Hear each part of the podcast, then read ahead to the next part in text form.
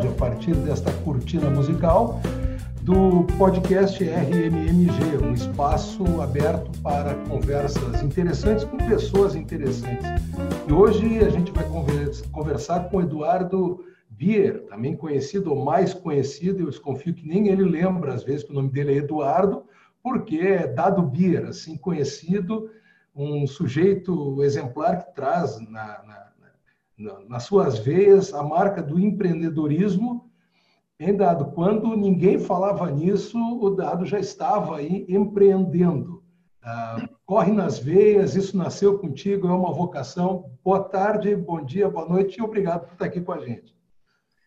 Eu que agradeço, Fábio. Agradeço aí o convite aí de poder estar batendo um papo. E esses dias tão diferentes que a gente está vivendo, nesse, nessas novas plataformas de, de, de conteúdo, né? E que, enfim, que está tão, tão bacana, tão interessante. A gente tem assistido, antigamente assistíamos televisão, depois começamos a assistir a, enfim, cabo, streaming, e agora temos assistido aí conteúdos digitais muito interessantes. E, enfim, muito obrigado.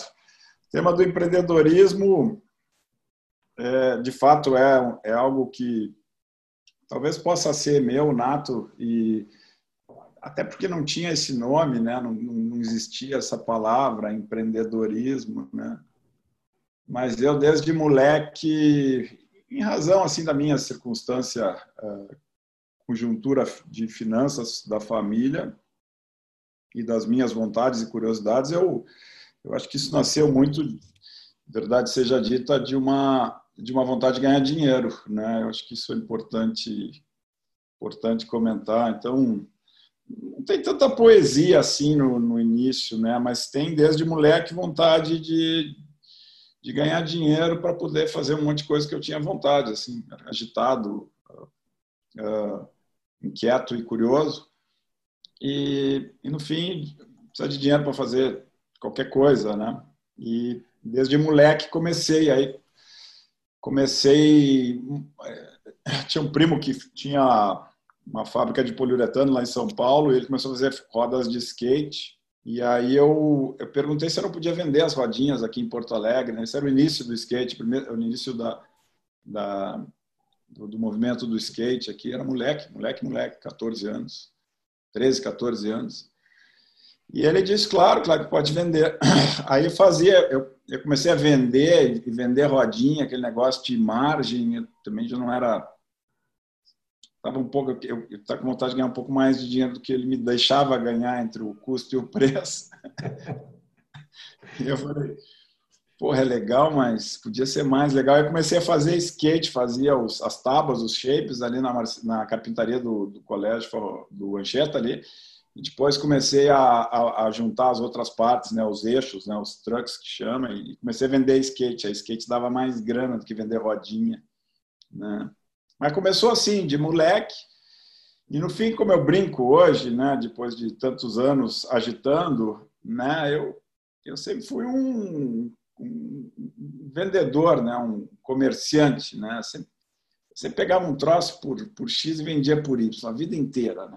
E, sem, sem ciência, puro, puro feeling, puro, pura percepção. Ciência nenhuma, cara. Nada, nada. Aí com 17 mais ou menos, é, acho que tinha 17 anos, eu sei que tinha menos de 18. Eh, eu, eu, eu ganhei de um amigo, de um amigão meu, uma, uma representação de pranchas de surf, ele não queria mais. Eu sempre fui surfista, né? E, e competia e por um tempo até me mantinha, ganhava um dinheirinho aí como na época que o surf era um pouco era mais pujante, hoje as coisas estão difíceis no surf. E aí ele me deu essa representação de prancha, eu comecei a vender prancha. Ah, de novo, sempre estava vendendo alguma coisa, comecei a vender prancha. E também prancha, sim, as margens na prancha nunca foram muito boas, né? Mas como era representante, cada 10 pranchas que eu vendia eu ganhava uma. E aí depois eu vendia, usava, né, consumia a prancha e vendia a prancha, mas como eu tinha patrocínio também, então vendia mais do que usava. Mas eu comecei a ver que no verão, né, a, a demanda aumentava Isso não é papo disso, era fato, né? No verão tinha o surfista de verão. Super, gente... super sazonal, ainda mais com esse mar maravilhoso aqui do Rio Grande do Sul. É, hoje a gente, o surfista sempre critica o chamado surfista de verão, né? E não o cara é. pega o ano inteiro. Não é raiz, não é raiz. Mas o surfista de verão era muito mais do que o surfista de inverno. E aí a capacidade de produção, as, as, as oficinas de prancha precárias, né? Então, não tinha. Então, prancha no verão vendia muito mais e custava mais caro. Eu comecei a guardar para vender no verão. E depois veio capa de prancha, o leche, a cordinha que prende a prancha ao surfista, uh, o antiderrapante, aquele deck, o astrodeck chamava na época. E aí virou uma confusão, né? Minha casa chegou um momento que estava uma confusão, né? Era um comércio maluco, um entra e sai de gente. Obviamente que isso tudo era informal. Minha mãe disse: meu filho, não dá mais, tá, tá, um, tá, um, tá maluco, não dá, né? Isso passou. E aí eu. Aí ela me tirou de casa, ela me expulsou de casa. Estava fazendo assim, não dá, dá, tu vai ter que fazer isso em outro lugar. Eu disse, bom, então vou ter que montar uma loja. E aí eu montei uma, a Watertown, foi a primeira, a primeira vez que eu formalizei o negócio, moleque ainda. E aí começou, começou ali, ali, ali foi a primeira, vamos dizer, atividade empresarial ou empreendedora. Sempre muito mais empreendedor do que empresário. Eu acho que fui, apesar de eu ser empresário, ter os, os compromissos, os papéis do empresário. E eu sempre fui, acho que, muito mais empreendedor do que empresário da Watertown veio General Store, que foi a primeira loja de conveniência, General Store, aí tem, aí tem um monte de coisa aí no meio do caminho aí que vai consumir e, muito. E uma, e uma inquietude, né? Uma, uma, uma, vida de empreendedor um pouco, um pouco cigana, um pouco é, nômade. É, agitada. É, vai de um para o outro. Quando é que esgotava? Quais eram assim, os teus os teus tetos, pô, bati nesse troço, eu vou mudar, porque daqui a pouco a gente vai falar do, do, dado Bira propriamente dito, que também eu olho é, com essa distância de que também é algo que evolui, tu não deixa o troço criar limo, né?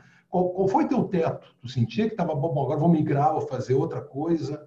Como é que funciona isso para ti, que sempre funcionou? Não, eu, eu venho de uma situação, como eu disse, assim, de, de, de dificuldade financeira, assim, no momento da minha família, né, que originou toda essa, vamos dizer, essa vontade, né? E por mais que o pessoal me confunda com o Jorge, meu tio, que é meu sócio, não tem nada a ver uma coisa com a outra. Né? A, conta, a conta não é conjunta. Não, era o primo pobre e os primos ricos, não tinha nada a ver uma coisa com a outra. Nada a ver. É outro assunto, outra história.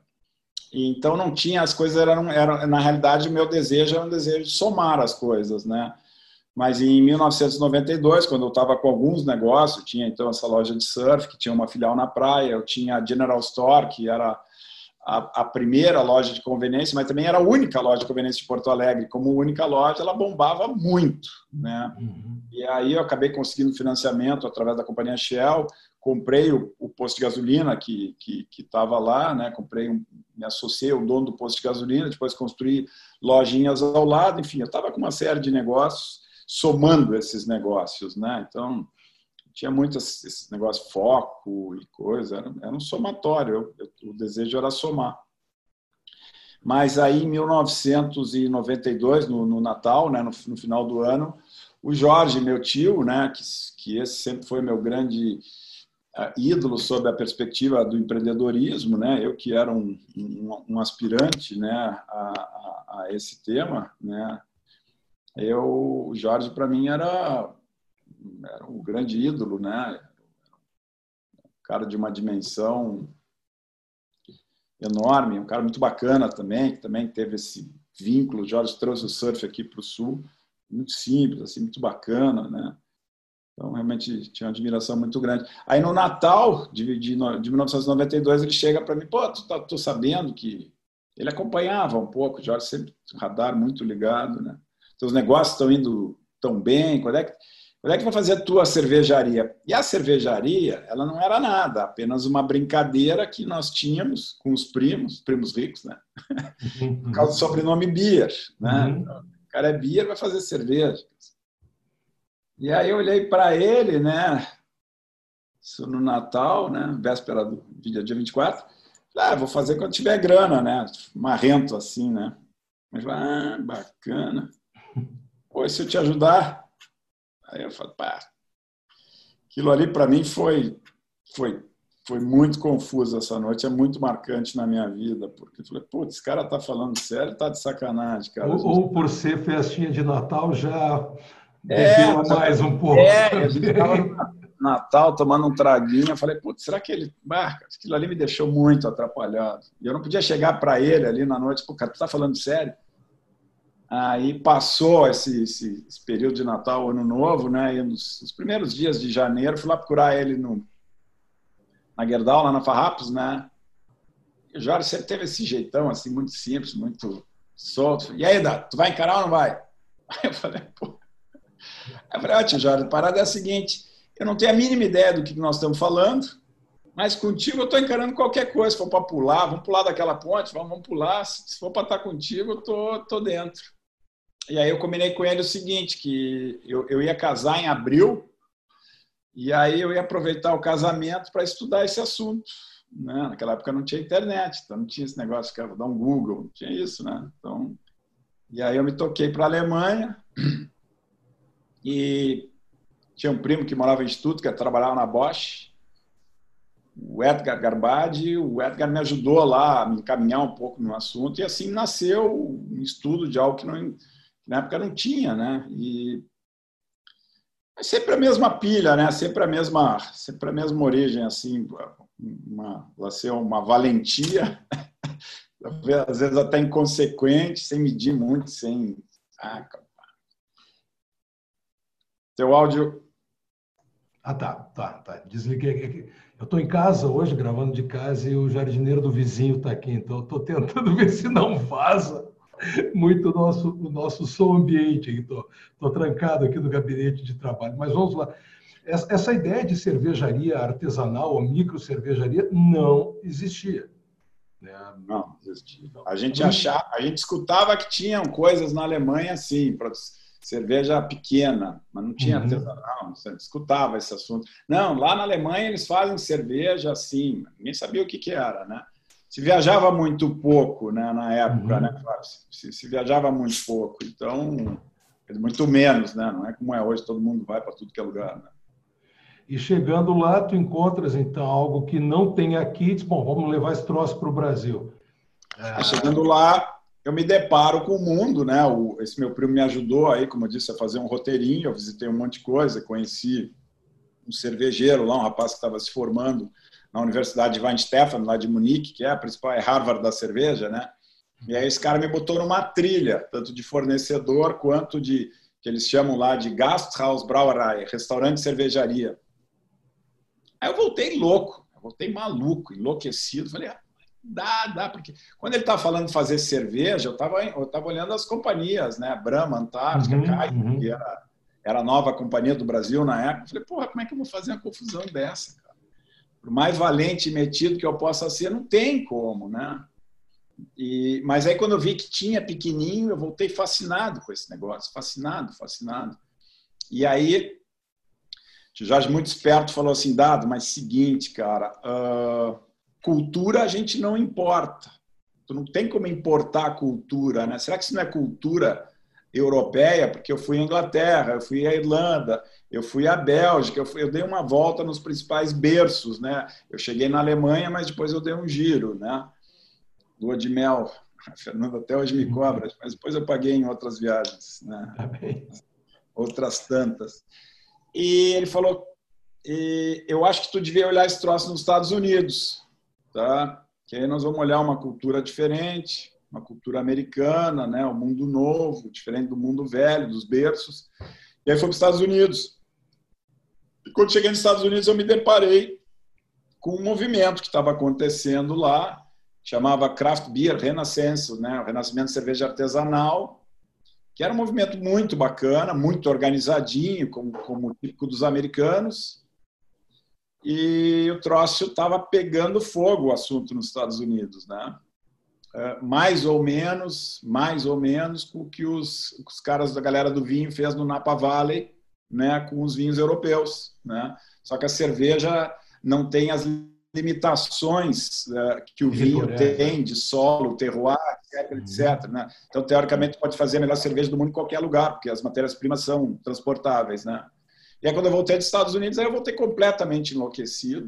E aí que a gente começou a desenvolver o projeto da Dado Beer e que inauguramos a primeira unidade no dia 22 de março de 1995 lá na Nilo Peçanha. E aí realmente aquilo fez muito sucesso, muito, muito, muito mais do que a gente imaginou que podia fazer. Quer dizer, tudo muito acima de qualquer imaginação, assim, qualquer qualquer cenário que a gente pudesse traçar, né? E, e a, na semana fazendo um, um voo para semana passada de 1995 para dia 3 de novembro de 2020 Semana passada, na terça, a gente inaugurou um empreendimento novo, assim, muito bacana, que mais uma vez tivemos a oportunidade de ser pioneiros, tá? A minha filha está à frente desse negócio já, né? Então, uma segunda geração, bem jovem, a Manu. É bastante também uh, a ser empreendedora. Eu não gosto muito de rótulos assim, para nada. Mas a Manu gosta e ela, e ela quis, e, enfim, é, o Jorge e eu demos espaço e ela, então, trabalhei com ela na concepção, mas eu estava lembrando, estava dizendo para ela e para mais alguns colegas nossos da Dado Beer, que quando inaugurou a Dado Beer, nesse dia 22 de março de 1995, cara, cheguei em casa de noite eu chorava de, de, de nervosismo, sabe? Porque era tanta gente, tanta gente, tanto problema que não sabia nem para onde começar a resolver. Né? E, e, tanto sucesso, tanto peso, e eu chamava aquilo de uma depressão pós-parto, de um negócio muito grande, e foi ficando grande, né? Grande, né? Então, a combinação do Jorge com o dado dava, deu coisas grandes ou uh, desejadamente grandiosas. Né? Não, falar, não vou falar em grandiosas para não, nos autoelogiar, mas grandes, né? Nasceu, o negócio nasceu grande, né? milhares de pessoas. E, e, o, e o nisso tudo, um trabalho de identidade de marca.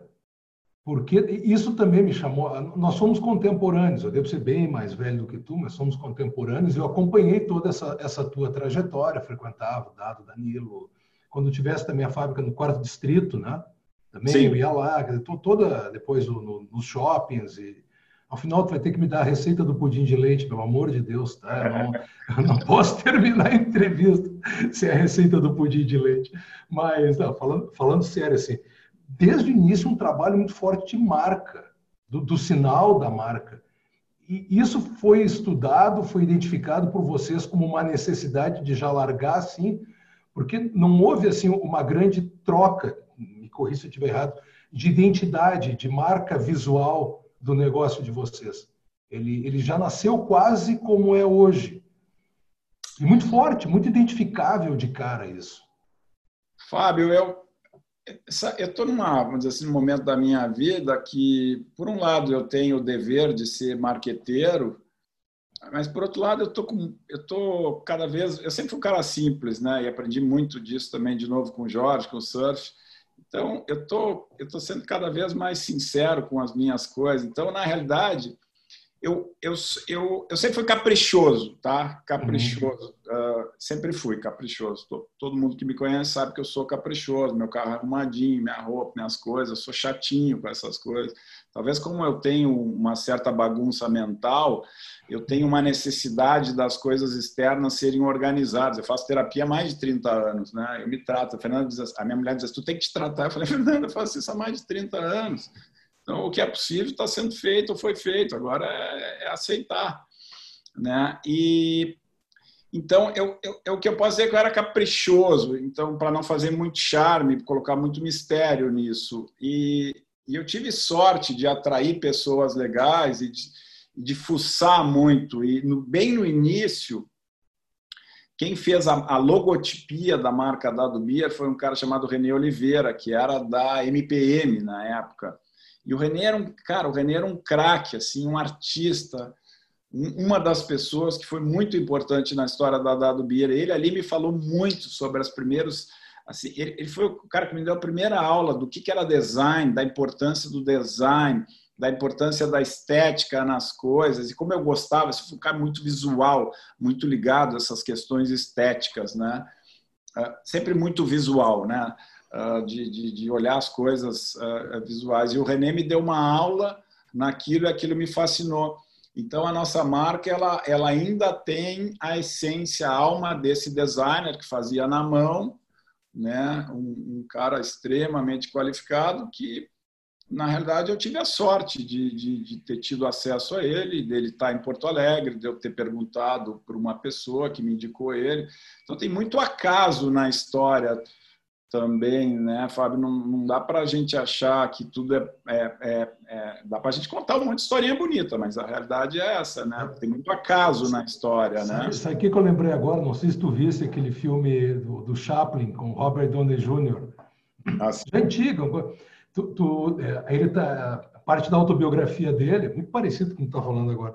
E o cara lá, pelas tantas perguntas, né? Escuta aí, o personagem, a indumentária do, do vagabundo, né? Como é que nasceu? Não, entrei e veio aquela, aquele chapéu na minha mão e vestido. Foi isso. Ele, tá, claro que não foi isso, mas se eu contar como foi, perde totalmente a magia, né? Eu achei uma, é isso, mas me lembrei agora né, dessa comparação com, com o É, eu tenho, eu tenho tentado, falado muito assim, claro que hoje tentando tornar as coisas mais humanas, né? Porque eu acho que as, os casos, né, de os, os, casos que talvez possam inspirar pessoas, eu acho que eles precisam ser mais humanizados. A gente está vivendo coisas, quer dizer, para as, pessoas entenderem que as coisas são, são menos glamurosas que aparentam ser. Né? Então, dá para a gente fazer muito chaminho. Pega a minha turma de marketing, deve estar tá brava que eu estou falando as coisas, assim, de criar mais. Né? A história da origem, meu, meu tataravô, que era cervejeiro na Alemanha mas eu, eu procuro contar para as pessoas entenderem que, na realidade, é, a, a receita é igual para todos. É, um, é trabalho para caramba e esse trabalho se origina de uma vontade, né?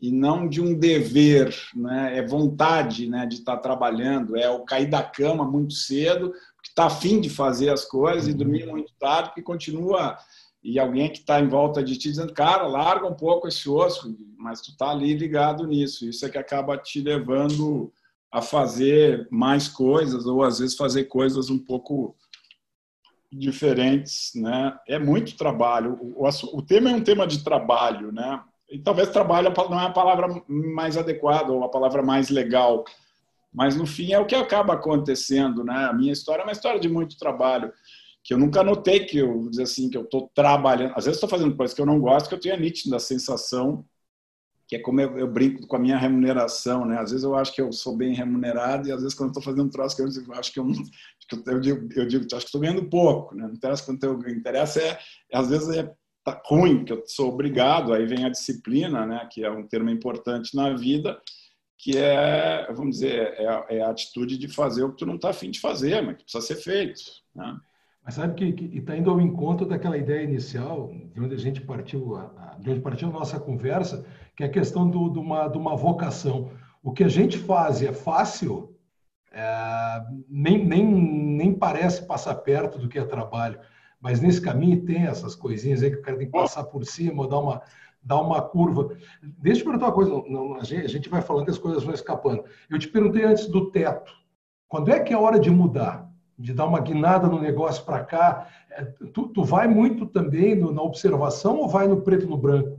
Ah, não está lucrando tanto, apareceu um concorrente. Tem indicadores que tu lês ou esse troço, bom, tá na hora, ah, vão virar os canos para cá em vez de virar cano para lá. Agora, como é que isso funcionou? Tu tens essa trajetória que ela é muito. tem muita mutação. Transformação, acho melhor. Transformação. Quando é que dá, dá o estalo? Se é que tem estalo, né? Acho que não tem estalo, tá? Tem, tem uma atenção. Eu, eu não sei te explicar muito bem. Eu, o que eu sempre entendi, eu sempre tive um conflito com o papo de perpetuidade, né? De perpetuar, né?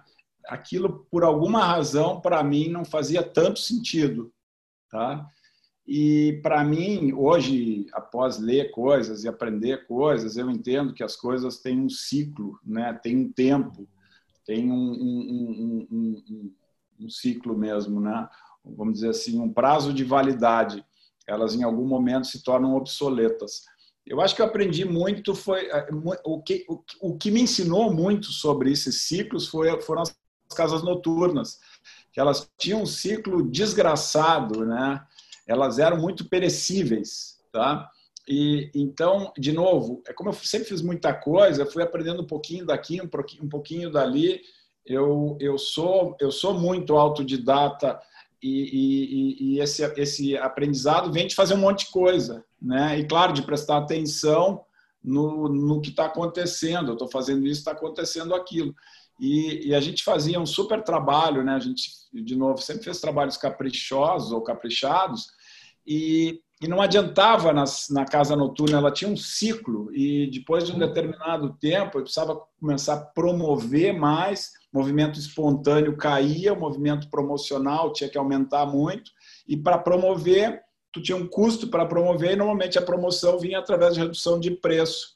Teu ticket, tirava, teu ticket ia caindo, o ticket vai caindo. É, e tirava, tirava preço e tirava valor também, né? Então era um, era, uma, era um negócio. E aquilo ali eu fui entendendo que aquele tipo de negócio tinha um ciclo de um determinado tempo.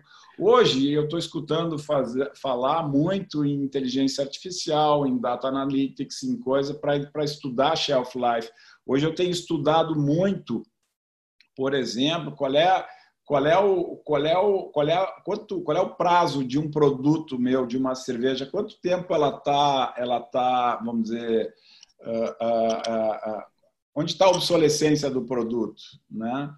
E, e, eu não tenho essa informação ainda de uma forma uh, uh, tecnológica, mas claro que eu tenho uma equipe legal que está estudando bastante. A gente tem aí uma série de indicadores ou KPIs para ficar mais bonitinho ainda. Uhum. Mas é, é, assim, respondendo, foi muito da minha a, a, as casas noturnas me ensinaram muito isso e e eu nunca tive, de novo, eu, eu, por alguma razão que eu não sei te explicar, eu, eu não entendia que as coisas tinham que ser perenes, que eu ia construir um negócio, esse negócio ia ficar para meus filhos, depois ia ficar. Ah, até porque a minha história não é essa, não é a história de herdar uma posição e de querer passar. A minha história é uma história que começou, a minha história empresarial começou em mim, né? E, e para mim talvez fazia mais sentido que meus filhos fossem construir a história deles, né? No fim eles estão trabalhando comigo é, porque eu acho que eles estão achando legal. E eu apenas estou dando espaço para eles, mas nunca na vida falei, olha, vamos escolher empresa familiar, nada disso. Aliás, família na empresa é um troço muito recente na Dado Beer. Foi bem pelo contrário, né? Normalmente as empresas vão tirando as pessoas da família. Minha empresa, depois de 20 e tantos anos, acabou entrando família dentro da empresa.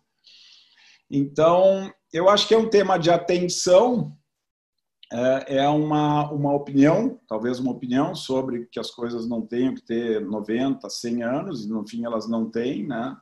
Não tem, né? É que nem eu converso com, com o Jorge sobre a Gerdau, a Gerdau tem 120 anos, mas na realidade esse ciclo Gerdau é um ciclo de nasceu 40 anos, né? Essa Gerdau que a gente vê, essa mega companhia internacional, é uma, é uma companhia de 40 anos, talvez eu esteja... Então, na realidade, os ciclos, os tempos, Uh, são temas que sempre foram muito interessantes para mim e, e, e, talvez eu seja assim dentro do perfil uh, uh, um pouco sensível ou, ou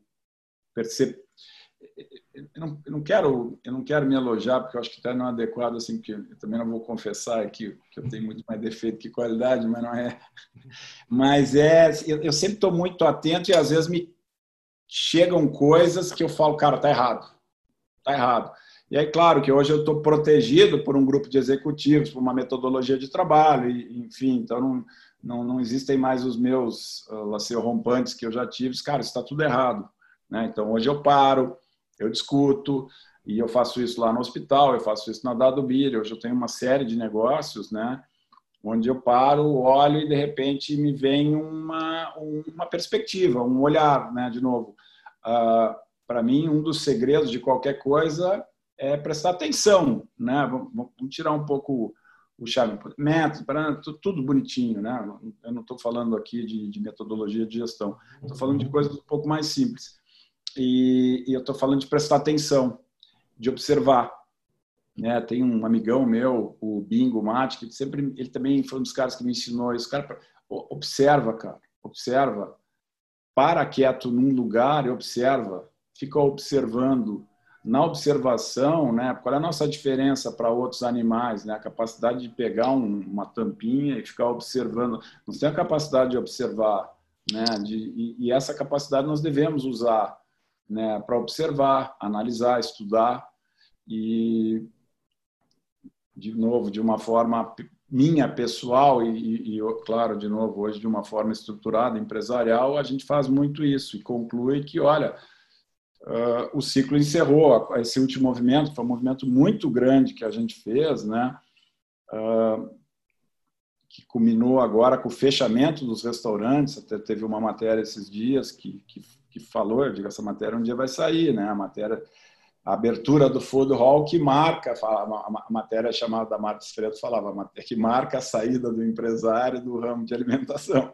E, e, é verdade, eu ia ter que passar por isso. A cervejaria cresceu muito, né? Eu já não estava e ela ela ela nasce junto, como a gente comentou aqui, de um negócio só de produzir e comercializar a cerveja no mesmo lugar. Depois ela se separa, então é um é um gêmeo, é uma célula que se divide em duas células e cria dois negócios, mas uh, uh, é muito difícil tu ser o, vamos dizer, o CEO dos dois negócios, né? E dois negócios tão distintos. Então, por muito tempo, a gente foi tentando entender um, um círculo virtuoso que poderia haver, mas à medida que a cerveja foi crescendo, crescendo e crescendo, foi ficando quase impossível uh, gerenciar os dois negócios, né?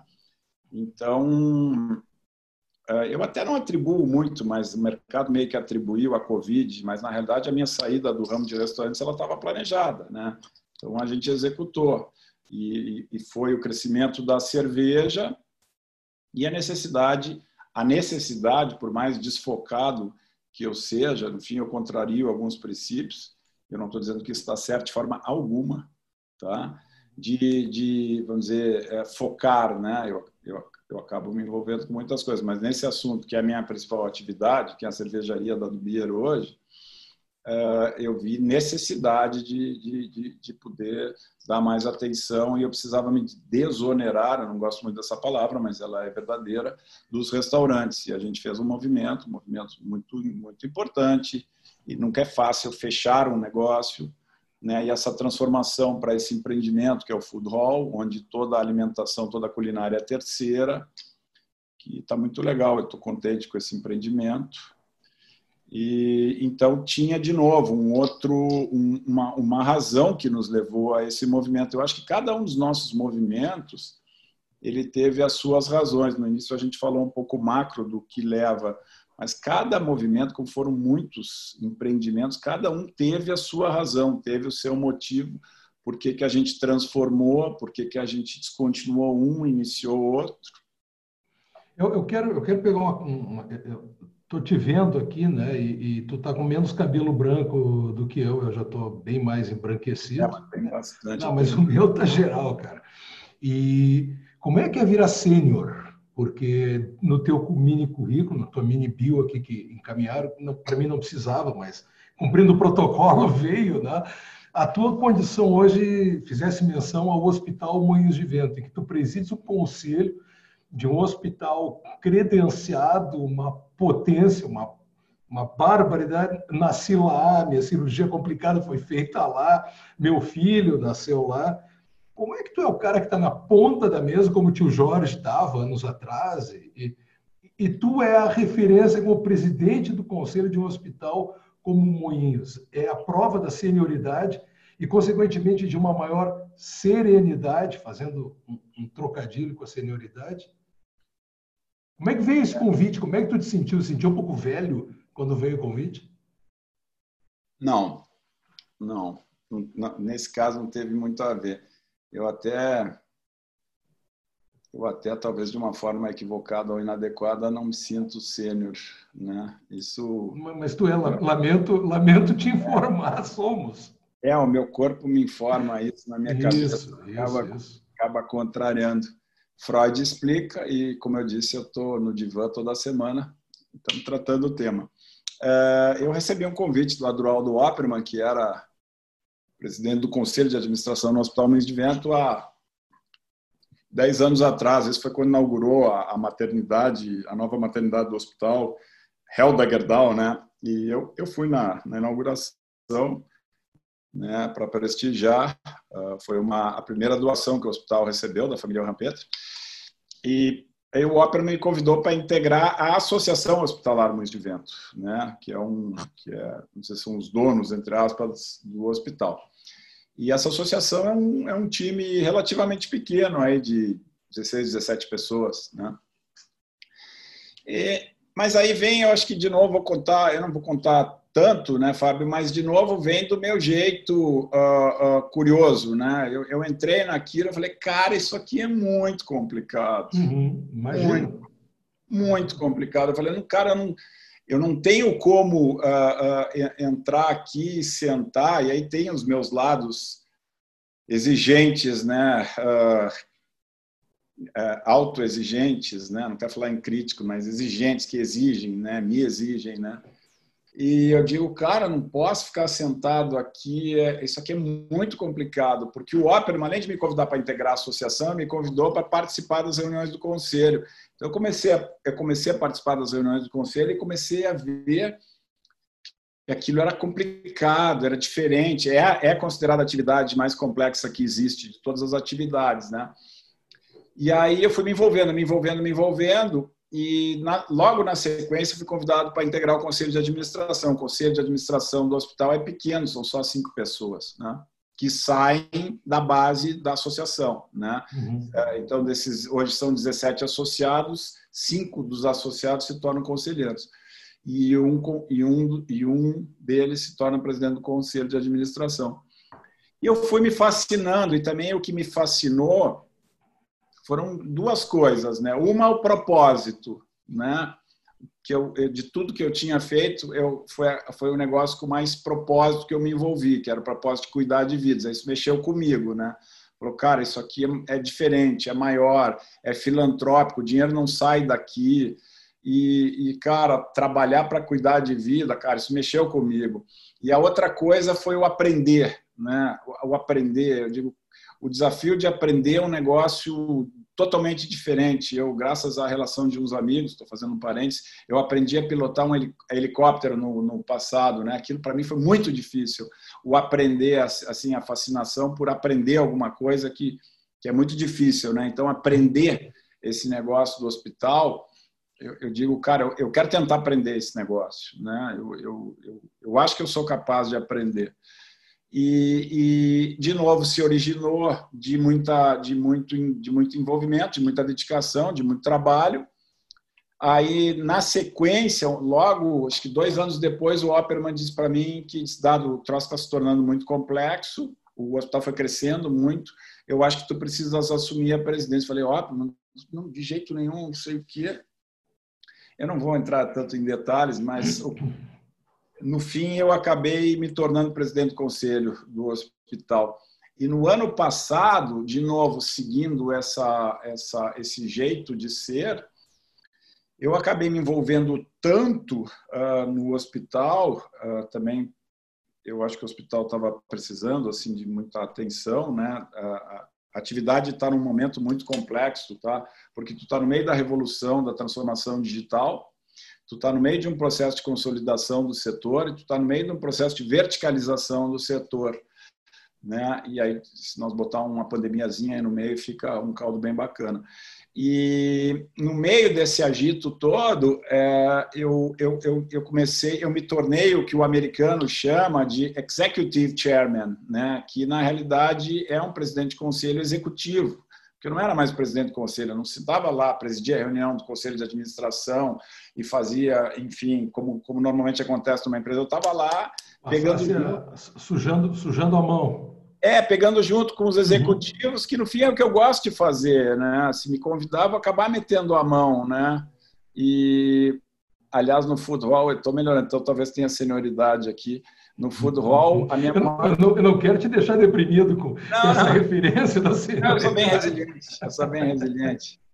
E, e no futebol, minha maior contribuição foi não ter metido a mão, é, por, como por exemplo na arquitetura, que Francisco Pinto fez um trabalho fantástico lá. E ele, no começo do projeto, eu comecei a me meter, né, muito metido. Aí ele foi reclamar para a Nanda lá que eu tava, eu ia prejudicar. E aí eu fui esperto e não me meti. Então a qualidade ali está em eu não ter me metido. Mas só fechando o negócio do Moinhos, no final do, a partir de março desse ano, eu sou presidente estatutário, sou presidente do Hospital Moinhos de Vento. Estava lá hoje de manhã, vou estar tá lá amanhã de manhã de novo. E, enfim, o que me move é, é isso que eu comentei bastante, né? Eu eu ainda não, eu ainda estou aprendendo para caramba todos os dias. Hoje nós inauguramos, né, o laboratório de patologia. Hoje estava entendendo sobre patologia, laboratório de patologia enfim, é, é, um, é uma fonte de, aprendiz, de aprendizado inesgotável, inesgotável, né? Que, que, no fim me fascina. Eu, eu hoje tenho empreendimentos na área imobiliária. É outra coisa que eu, que eu, que eu aprendi. Eu não sei se eu aprendi, né? mas estou aprendendo. Eu tenho, eu tenho empreendimentos na área automotiva. É, é outra coisa que eu estou aprendendo. Então, é, na realidade, é, é sempre a, é, é a mesma, é, é o mesmo motor né? o motor da, realiza, da realização, é o, é, o, é, um, é o fazedor, o doer, né? Uh, que se fascina com as realizações, né? o realizar, o fazer. Né? Semana passada, na terça-feira, quando a gente abriu, assim, aquilo me dá um, um prazer. Cara, fizemos, né? fizemos, está aqui, construímos, criamos, geramos, inovamos, geramos emprego, coisa. Então, Cara, é, a gente está chegando no final, mas só para registrar assim, algo com certeza lá no, no divã isso passou, mas olhando um pouco de longe, né? A gente começou a conversa, tu dizendo, bom, fui vender roda de, de skate para ganhar dinheiro. Meu negócio era ganhar dinheiro, sem, sem vergonha nenhuma, porque não machucando ninguém pelo caminho, pô, cara, mercado capitalista bacana. E a gente termina a conversa, tu me dizendo, pô, salvar vidas sem ter o dinheiro. Ao mesmo tempo, tu continuas, né, em paralelo com isso, uh, sendo um empreendedor. Uh, é uma jornada legal, né, cara? Essa, essa, essa motivação não só do negócio em si, essa descoberta aí nos teus 50 e poucos anos deve ter, né? Eu sou 65, não sei que ano tu és. Eu sou 65. É isso aí, fechou. Quem olha para os dois não diz, né? Mas Cara, o dinheiro tem papel assim super definido na minha vida. Ele é um, vamos dizer, ele tem dois papéis, né? Esse dia eu estava conversando ainda com o Jorge sobre isso. O primeiro é pagar a conta. Então, eu sou um cara simples, as minhas contas são contas normais, né? Eu sempre mantive uma atitude simples, um cara frescura zero e então não tenho despesas, né? Despesas normais de uma pessoa, de uma família de quatro pessoas. Então, como eu brinco, assim, o dinheiro do bife está salvo, né? Então, é, as necessidades aí estão atendidas. Isso é uma questão, né? Então, as necessidades estão atendidas. E o, o, o outro lado do dinheiro, para mim, é o, é o combustível para as realizações. E até por acaso hoje eu estava falando sobre isso lá no hospital que às vezes, às vezes por uma falta de informação ou uma informação menos uh, profunda, a gente acaba recebendo uma crítica por uh, ter, ter atenção e gestão em prol da grana no hospital. Mas, pô, veja bem, é uma instituição filantrópica, nenhum dinheiro que está ali dentro vai sair para ninguém, ele vai continuar ali, ele vai ser reinvestido, né? Então, é, esse laboratório de patologia, nós investimos 10 milhões de reais. Então, para que serve o dinheiro? Serve para realizar, porque isso vai, isso está indo para o hospital, na realidade está indo para os médicos, a relevância de um, de de, da análise patológica para que o médico possa prescrever o, farm, o farmaco, o remédio correto, ele, ele, isso é fundamental. Né? Então, na realidade, isso de novo está absolutamente alinhado ao propósito, à causa da instituição, que é cuidar de vidas. Então, o sim, o dinheiro tem o seu papel. Às vezes as pessoas confundem esse negócio uh, do dinheiro, né? Então, o dinheiro serve para pagar conta e serve como motor para continuar uh, realizando, fazendo, né? Tu precisa de dinheiro para as realizações. Os meus negócios, o hospital é uma máquina de capital intensivo, não são dezenas e dezenas de milhões por ano. Só a depreciação são 50 e tantos, quase 60 milhões por ano. Então é grana, então tem que gerar para poder investir, para poder prosperar e prosperar aí da melhor maneira, no melhor sentido e significado que essa palavra tem.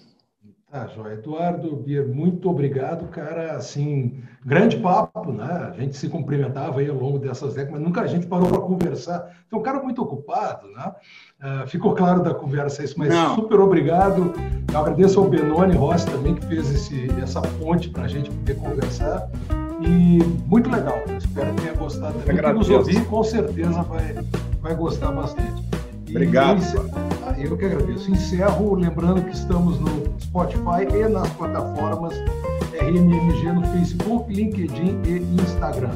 Obrigado a todos, até um próximo encontro. Tchau, tchau.